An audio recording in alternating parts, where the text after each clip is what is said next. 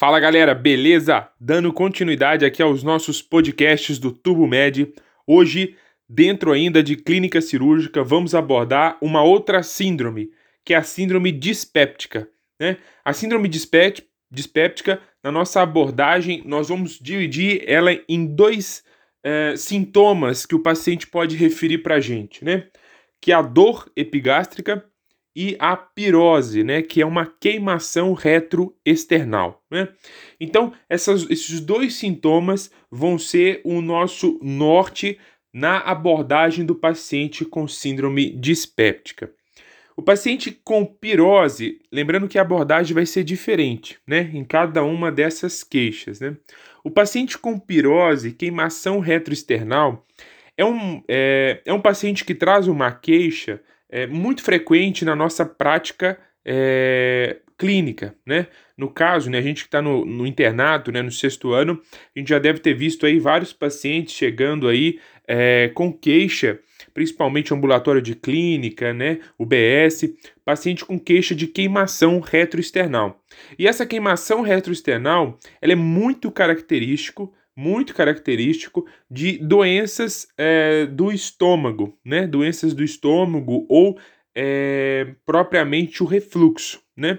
Só que a gente precisa diferenciar do que é o refluxo, né? Aquela gastrite, aquela coisa momentânea, é, pontual, né? Relacionado a algum hábito de vida, é, alguma alimentação a gente fez de forma extremamente fora do habitual, né? Enfim, de uma doença, né, de uma doença do refluxo gastroesofágico, né?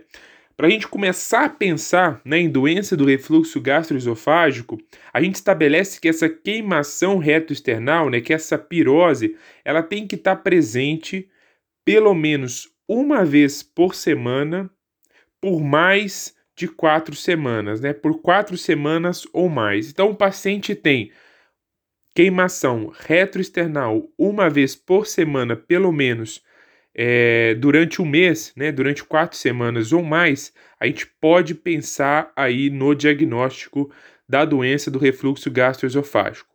Bom, como a gente vai fechar o diagnóstico dele? Com endoscopia? Não, a gente não faz endoscopia para fechar o diagnóstico, até porque a endoscopia ela pode vir normal, mesmo o paciente tendo a, é, a doença do refluxo. O diagnóstico é um diagnóstico clínico, a gente faz uma prova terapêutica para esse paciente. Essa prova terapêutica a gente vai utilizar o inibidor da bomba de prótons, né, omeprazol, pantoprazol, esomeprazol, enfim, nós vamos utilizar inibidores da bomba de próton que, se a prova der positiva, né, se a, a prova der positiva, é, vai reduzir em pelo menos 50% os sintomas desse paciente tá? Em duas semanas. Então, em duas semanas, com o uso do IBP, tá? Nós vamos é, ter essa redução dos sintomas desse paciente em 50%, fechando aí para a gente o diagnóstico clínico, né? Através da prova terapêutica. Claro, existe o padrão ouro? Existe o padrão ouro. Qual é o padrão ouro? É a pH-metria de 24 horas. Fazemos de rotina? Não, não se faz de rotina. Então a gente faz a prova terapêutica para esse paciente. E a endoscopia, é muito comum pedir, não sei o que, paciente com gastrite vão pedir endoscopia, uma endoscopia.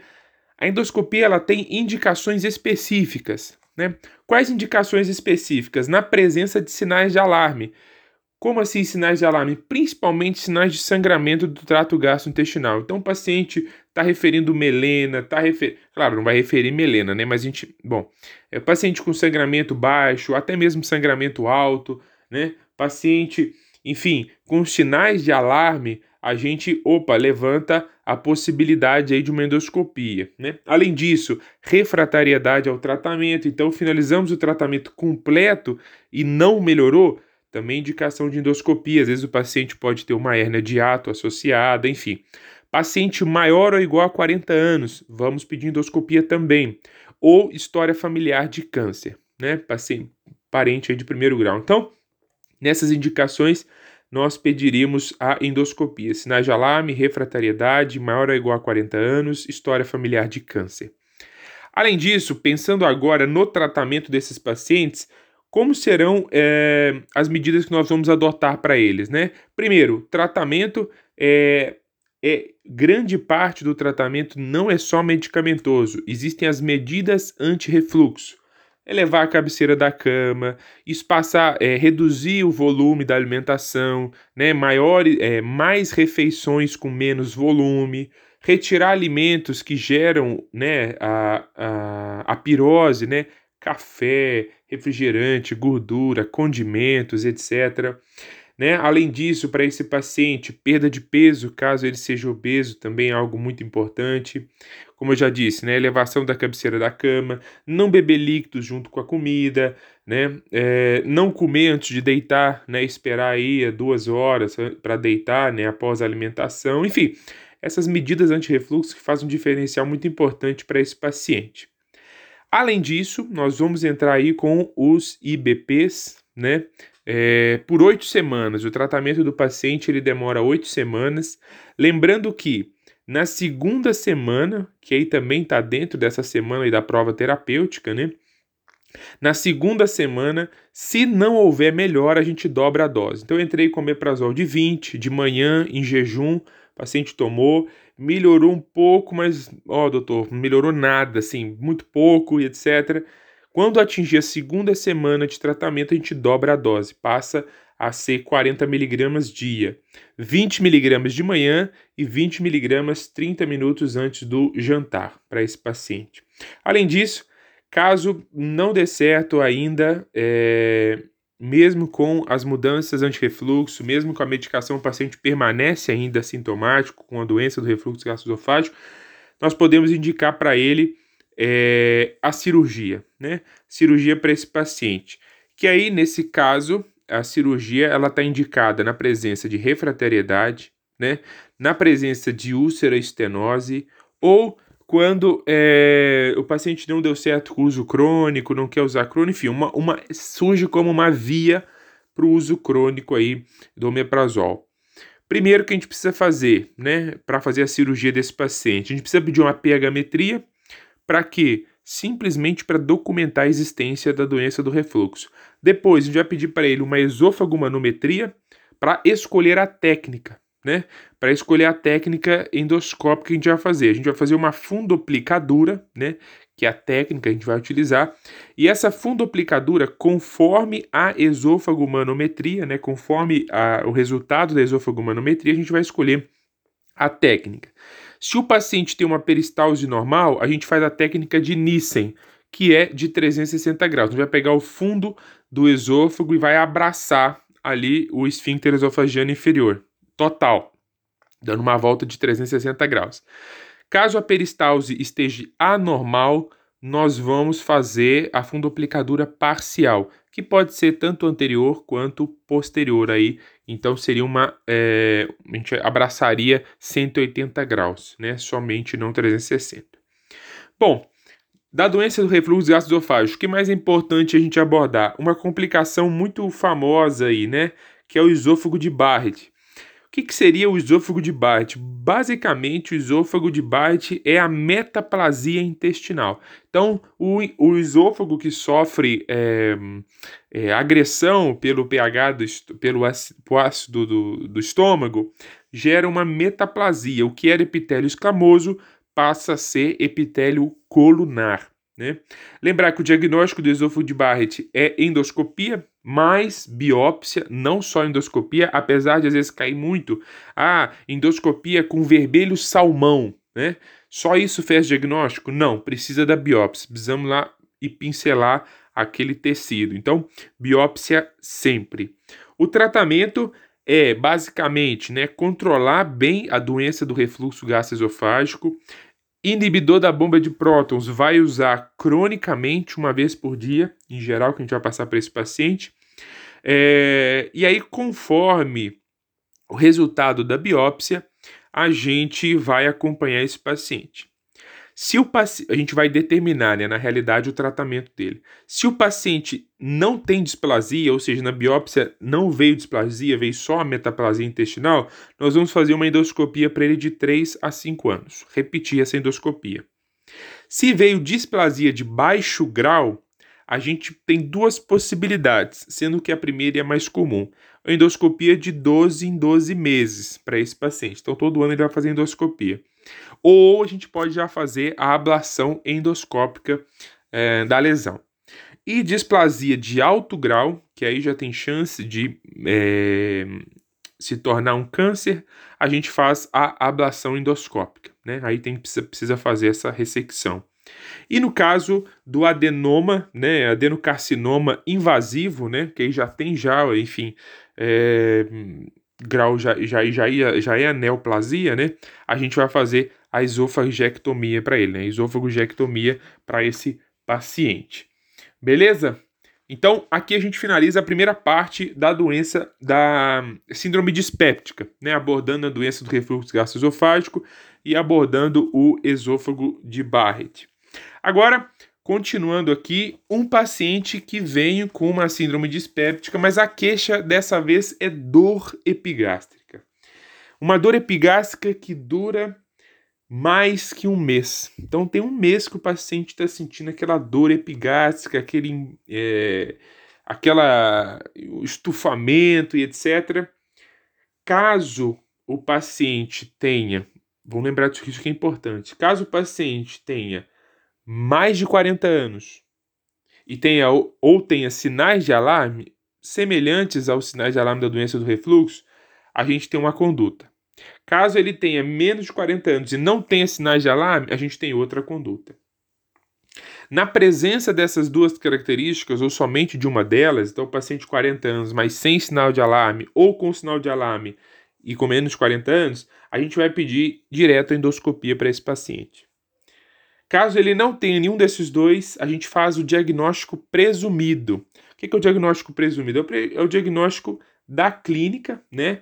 A gente presume, né, é, alteração funcional, né, dispepsia funcional, e a gente pode pedir o teste respiratório da urease para ver se tem é, é, H. pylori né, nesse paciente. Não precisa fazer endoscopia para descobrir o teste respiratório da urease, da urease a gente pode utilizar tratar H. pylori, se presente, IBP, né, inibidor da bomba de próton, e vamos suspender anti-inflamatório não esteroidal caso o paciente esteja usando. Outras medidas que a gente pode usar, tricíclico, procinéticos, enfim, é, isso aí são medicações aí caso essa terapia inicial não dê certo, com tratamento da H. pylori, se presente, IBP e suspensão do anti-inflamatório. Agora, paciente maior de 40 anos ou e ou, né, com sinais de alarme, endoscopia.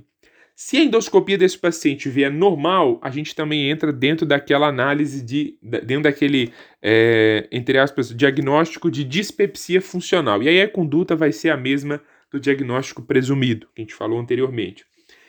Agora, caso a endoscopia venha alterada, aí a gente tem uma dispepsia orgânica. O que, que seria essa dispepsia orgânica? Seria a úlcera péptica gastroduodenal, que causada, né, por um desbalanço entre a proteção e a secreção ácida, é, que vai gerar lesão é, no, na mucosa do estômago ou do duodeno. Lembrando que é muito importante aqui, só um detalhe, que H. pylori, anti-inflamatório, não são condições sine qua non para ocorrência de úlcera. Eles são facilitadores, tá?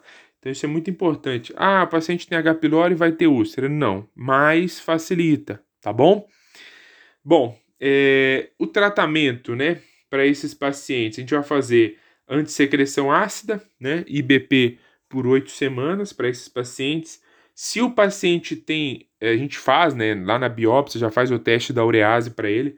Se urease positivo, o paciente tem H. pylori, a gente vai fazer o tratamento é, por 14 dias aí para H. pylori com uma com tríplice, uma tríplice terapêutica. A gente vai utilizar a claritromicina de 500 miligramas, a amoxicilina de 1 grama e o omeprazol, tá? A gente vai utilizar essas três drogas é, por 14 dias para esses pacientes, até a oitava semana né? É, aliás, desculpa. A claritromicina e a mox vão ficar por 14 dias. Agora, o omeprazol, como eu disse anteriormente, que é o tratamento da antissecreção gástrica, além dele fazer parte do tratamento para H. pylori, a gente estende ele até a oitava semana, que seria o tratamento aí da antissecreção ácida. É, a gente vai suspender anti-inflamatório, né? Claro. E após o tratamento da úlcera, a gente vai fazer o controle. E esse controle é sempre na presença de úlcera gástrica, tá? A gente sempre vai fazer na presença de úlcera gástrica, vamos fazer o controle em relação a H. pylori e endoscopia, né? Depois que a gente tratar a úlcera gástrica, a gente vai pedir uma nova endoscopia para confirmar aí se o tratamento deu certo. É, Importante lembrar aqui também, né, que a gente tem das úlceras é, gastroduodenal, a gente tem a classificação de Johnson. A classificação de Johnson vai separar as úlceras em dois grupos: as úlceras de hipercloridria e as úlceras de hipocloridria. Não é o nosso objetivo aqui explicar a fisiopatologia de cada uma delas, mas basicamente as de hipercloridria são três e as de hipocloridria são duas. É, as de hipercloridria é a úlcera duodenal, gástrica 2, que está localizada principalmente no corpo gástrico, e gástrica 3, que está localizada principalmente na região pré-pilórica. As de hipocloridria, a gente tem as gástricas 1, localizadas na pequena curvatura baixa, e as gástricas 4, localizada é, na pequena curvatura alta, né, próximo à junção esôfago-gástrica. É, além né, dessa abordagem, a gente precisa pensar se esse paciente ele tem ou não indicação de tratamento cirúrgico. Né? Quais são as principais indicações de tratamento cirúrgico na úlcera gastroduodenal? Nós temos, primeiro, intratabilidade clínica, né? e segundo, complicações. Qual complicações? Hemorragia refratária, né? O paciente com úlcera pode sangrar e aí vai ter sinais de sangramento, né? Que seriam tais os sinais de alarme, entraria ali. É, obstrução, né? Então, sinais de obstrução, e perfuração, que aí seria um caso mais grave, né? Aí, nesses casos, nós vamos fazer o tratamento cirúrgico para esses pacientes, né? Pensando em tratamento cirúrgico, é, nós vamos dividir aqui o tratamento cirúrgico se a úlcera é duodenal ou se a úlcera é, é gástrica, tá? Então a gente vai dividir aí é, conforme a localização da úlcera. Nas úlceras duodenais, lembrar que são úlceras de hipercloridria. Todas as úlceras de hipercloridria, a gente vai fazer a vagotomia, né, para reduzir a secreção de ácido. Então, na úlcera duodenal, nós temos três possibilidades de tratamento. A vagotomia troncular, é, associada a uma piloroplastia, então vagotomia troncular mais piloroplastia. A indicação principal dessa técnica são as complicações da úlcera. Por quê? Porque é mais rápida, né? É uma vagotomia no no troncular, bem ali no início do nervo vago, ali na chegada do estômago, então já corta toda a inervação do nervo vago ali em, todo o estômago, né? Então é mais rápido e a piloroplastia. A segunda técnica é a vagotomia troncular mais antrectomia, né? A gente vai não vai só fazer a abordagem do piloro, mas vamos fazer uma antrectomia ali naquele paciente, né? Vamos tirar parte do antro ali. A indicação na presença de deformidade do bulbo do adenal. Então, se tiver alguma deformidade do bulbo, a gente faz a antrectomia. O que é legal da gente lembrar dela, né? Ela tem poucas recidivas, né? Então o paciente não vai voltar a ter a úlcera, porém tem mais complicações. Ela predispõe a mais complicações. É... Nessa, nessa técnica, como a gente vai fazer a antrectomia, nós vamos precisar fazer a reconstrução do trânsito, né? Então, a reconstrução do trânsito a gente pode fazer por duas técnicas. Né? A gastroduodenostomia, que é a Biholt 1, né, que a gente fala, gastroduodenostomia, que é mais fisiológica, vamos dizer assim, é, e a gastrojejunostomia, né, que é a Biholtz 2, que nesse caso a gente vai deixar uma alça aferente do adenal. Como a gente vai tirar essa comunicação entre estômago e duodeno, a gente deixa ali o duodeno para ele poder continuar exercendo a sua função fisiológica, né? E aí fica essa alça aferente do duodeno, sendo que o jejum que vai estar conectado ao estômago, né? Bom, e a terceira técnica que a gente tem aqui para o tratamento cirúrgico das úlceras duodenais é a vagotomia superseletiva. O próprio nome já diz, aqui nós não vamos fazer uma vagotomia troncular, cortando toda a inervação do nervo vago do estômago. Aqui nós vamos fazer uma vagotomia superseletiva. Vamos ir uh, fazendo essa vagotomia de forma uh, bastante criteriosa. Indicação, né, na ausência de deformidade do, do bulbo, né, se não tiver deformidade do bulbo, é de escolha, né? Claro, pacientes que não sejam pacientes complicados, né? Tem altas recidivas, porque obviamente não é nenhum tratamento, é, tem mais recidivas, né? Quer dizer, alta, mas mais recidivas do que as outras duas, porque obviamente é um tratamento mais criterioso, não é nada muito é, radical. Porém, tem menos complicações, justamente pelo mesmo motivo que pode ser que tenha mais recidivas, né? Menos radical, menos invasivo. Agora, então, relembrando, úlcera do adenal, a gente pode fazer vagotomia troncular mais piloroplastia, complicações principalmente, vagotomia troncular e antrectomia, na presença de deformidade do bulbo, lembrando que a gente precisa fazer a reconstrução do, do trânsito, Beholt 1 ou Beholt 2, com alça aferente presente na Beholt 2. E a vagotomia superseletiva, que a indicação é, na ausência de deformidade de bulbo, é a técnica de escolha.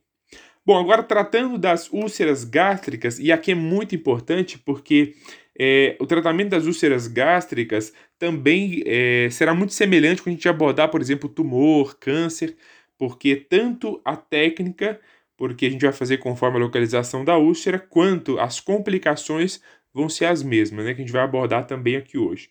Bom, as úlceras gástricas é, a gente vai determinar conforme a classificação de Johnson. Né? A gente falou antes que a gente pode classificar as úlceras gástricas em tipo 1, tipo 2, tipo 3 e tipo 4. Né? É, então, pensando aqui nas quatro, duas são de hipocloridria e duas são de hipercloridria. As duas que são de hipercloridria, nós vamos fazer o que para elas?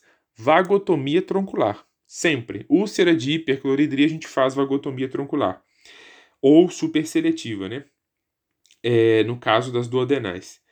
A, a, vagot, a úlcera tipo 1, tipo 2, desculpa, vamos lá. A úlcera tipo 2 e a tipo 3 são úlceras de hipercloridria. Então nós vamos fazer para ela vagotomia troncular mais antrectomia. E aí a gente vai fazer, como também é, já mencionei anteriormente, a reconstrução do trânsito. Pode ser a Biholt 1, pode ser a Biholt 2. A, a úlcera gástrica do tipo 2, a gente prefere, em geral, Biholtz 2. E a úlcera gástrica do tipo 3, em geral, a gente prefere Biholtz 1. Por fim, sobra as duas que são de hipocloridria, em que a tipo 1 a gente vai fazer a gastrectomia distal, né? Porque lembrando que ela fica na porção baixa da curvatura menor ali do estômago, então gastrectomia distal mais reconstrução a Biholt 1. Não fazemos vagotomia. E a tipo 4, que já é muito mais superior, né, na porção alta da pequena curvatura, bem próxima à junção esôfago-gástrica, a gente vai fazer a gastrectomia subtotal. Nesse caso, por ser muito alto, a gente já não vai fazer mais a reconstrução nem a Beholt 1 nem a Beholt 2. A gente vai fazer de cara a reconstrução em Y de Roux. Classicamente, gastrectomia subtotal Y de Roux a gente chama de cirurgia de C-Sendes, vamos dizer assim, eu não sei pronunciar, mas enfim, C-S Sendes. É, devido à localização, né, porque ela fica na porção alta da pequena curvatura próximo à junção esôfago-gástrica. Agora, para finalizar aqui a nossa abordagem da síndrome dispéptica, eu vou falar aqui com vocês das principais complicações das gastrectomias, que a gente chama de síndromes pós-gastrectomia. Quais são essas síndromes? São três principais: síndrome de Dupin, gastropatia por refluxo biliar, ou também chamada de gastrite alcalina, e síndrome da alça aferente. Na síndrome de Dupin, nós vamos ter é, basicamente é, a consequência de uma função do piloro prejudicada. Né? O paciente fez piloroplastia ou ausência é, de piloro no Beholt 1 e Beholt 2, predispõe aí a síndrome de Dumping, né, que é ocasionada pela função do piloro prejudicada. Basicamente é uma síndrome de rápido esvaziamento gástrico, né? Então, você não tem o piloro, né, que vai fazer esse controle de esvaziamento, então, não que não tem, mas a função está prejudicada em algumas vezes e também algumas vezes não tem mesmo. É, então, o esvaziamento gástrico é rápido. Nós vamos ter dois tipos de dumping. Nós temos o dumping precoce e o, o dumping tardio. Isso pode se apresentar, é, enfim, dessas duas formas. O dumping precoce, em geral, ele é de 15 a 30 minutos após a alimentação, que é de origem mecânica. E o quadro clínico vai ser um quadro clínico de distensão do odenal, tá? Então a gente pode utilizar aí, é, basicamente seria um quadro de distensão porque chegou bastante alimento ali no, é, no, no duodeno, né? Então gera essa distensão.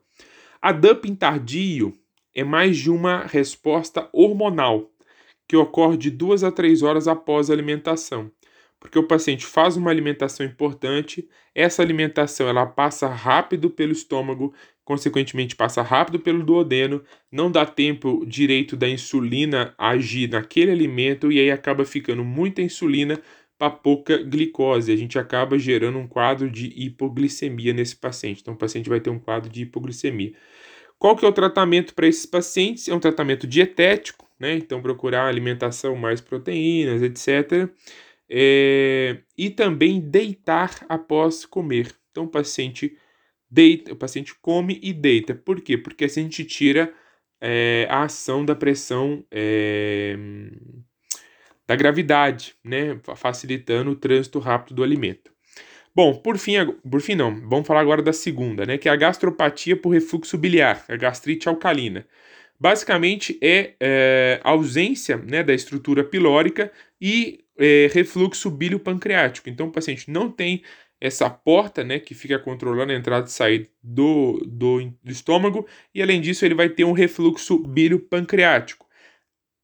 A maioria das vezes vai acontecer no Bihotes 2, Pode acontecer no Beholtz 1? Pode, mas mais frequente no Beholtz 2. Por quê? Porque o conteúdo da bile, do pâncreas, que está vindo ali pela alça ascendente do duodeno que sobrou ali no Beholtz 2, né, que é a gastrojejunostomia, a gente ligou o jejum ali ao estômago e deixou a alça do duodeno, passa bem próximo do estômago, né? A hora que faz a curvatura ali, passa bem, toda aquela secreção passa bem próximo do estômago e pode cair no estômago, gerando essa gastrite alcalina. A clínica é uma clínica de gastrite, só que nesse caso o paciente vai ter dor incólita, cólica, com vômitos biliosos, vômitos biliosos, é, sem relação com a alimentação e sem melhora após vômito. Então, se o paciente come, não está relacionado com vômito, e se ele vomita, não melhora também. Vai ser importante para o diagnóstico diferencial da terceira síndrome pós-gastrectomia. A terceira síndrome pós-gastrectomia. Ah, antes de falar da terceira, né? Vamos falar aqui é, do tratamento. O tratamento da gastropatia por refluxo biliar é a reconstrução de Biholt 1 e 2 em Y de Ru. Então vamos refazer e vamos mudar a reconstrução que era Biholt 1 ou que era Biholt 2 em Y de Ru. Terceira síndrome, que é a síndrome da alça ferente, é, exclusiva da Biholt 2, já fala pelo nome, né, alça ferente, que é a única técnica que deixa a alça ferente do duodeno, né, que é a Biholt 2 é, é caracterizada pela semi-obstrução do lúmen da alça ferente. Então, essa alça ferente semi-obstrui. E isso vai gerar para a gente uma clínica de obstrução. É uma dor que piora com a alimentação. Os vômitos são em jato, que aliviam a dor. E, em geral, também são vômitos biliosos. Só que aqui, quando o paciente vomita, melhora a dor. E, além disso, é vômitos em jato, ou seja, não tem náuseas, o paciente simplesmente vomita. Né? O tratamento, semelhante à gastropatia por refluxo biliar, é reconstrução de Biholtz 2 em Y de Ru. Então, lembrando que diferenciar a gastropatia por refluxo biliar e síndrome da alça ferente, que os vômitos não melhoram né, na, na, na gastrite alcalina e melhoram na síndrome, na síndrome da alça ferente. Na síndrome da alça ferente tem relação com alimentação, isso não ocorre na gastrite alcalina, né? Enfim, os dois vômitos biliosos e a reconstrução Y de rua aí como tratamento final. Beleza? Então a gente finaliza aqui a nossa síndrome dispéptica. Espero que tenha aproveitado. Bons estudos, um grande abraço. Ficou grande, mas ficou completo. Tudo de bom e vamos aí, vamos turbinar esses estudos. Grande abraço. Valeu!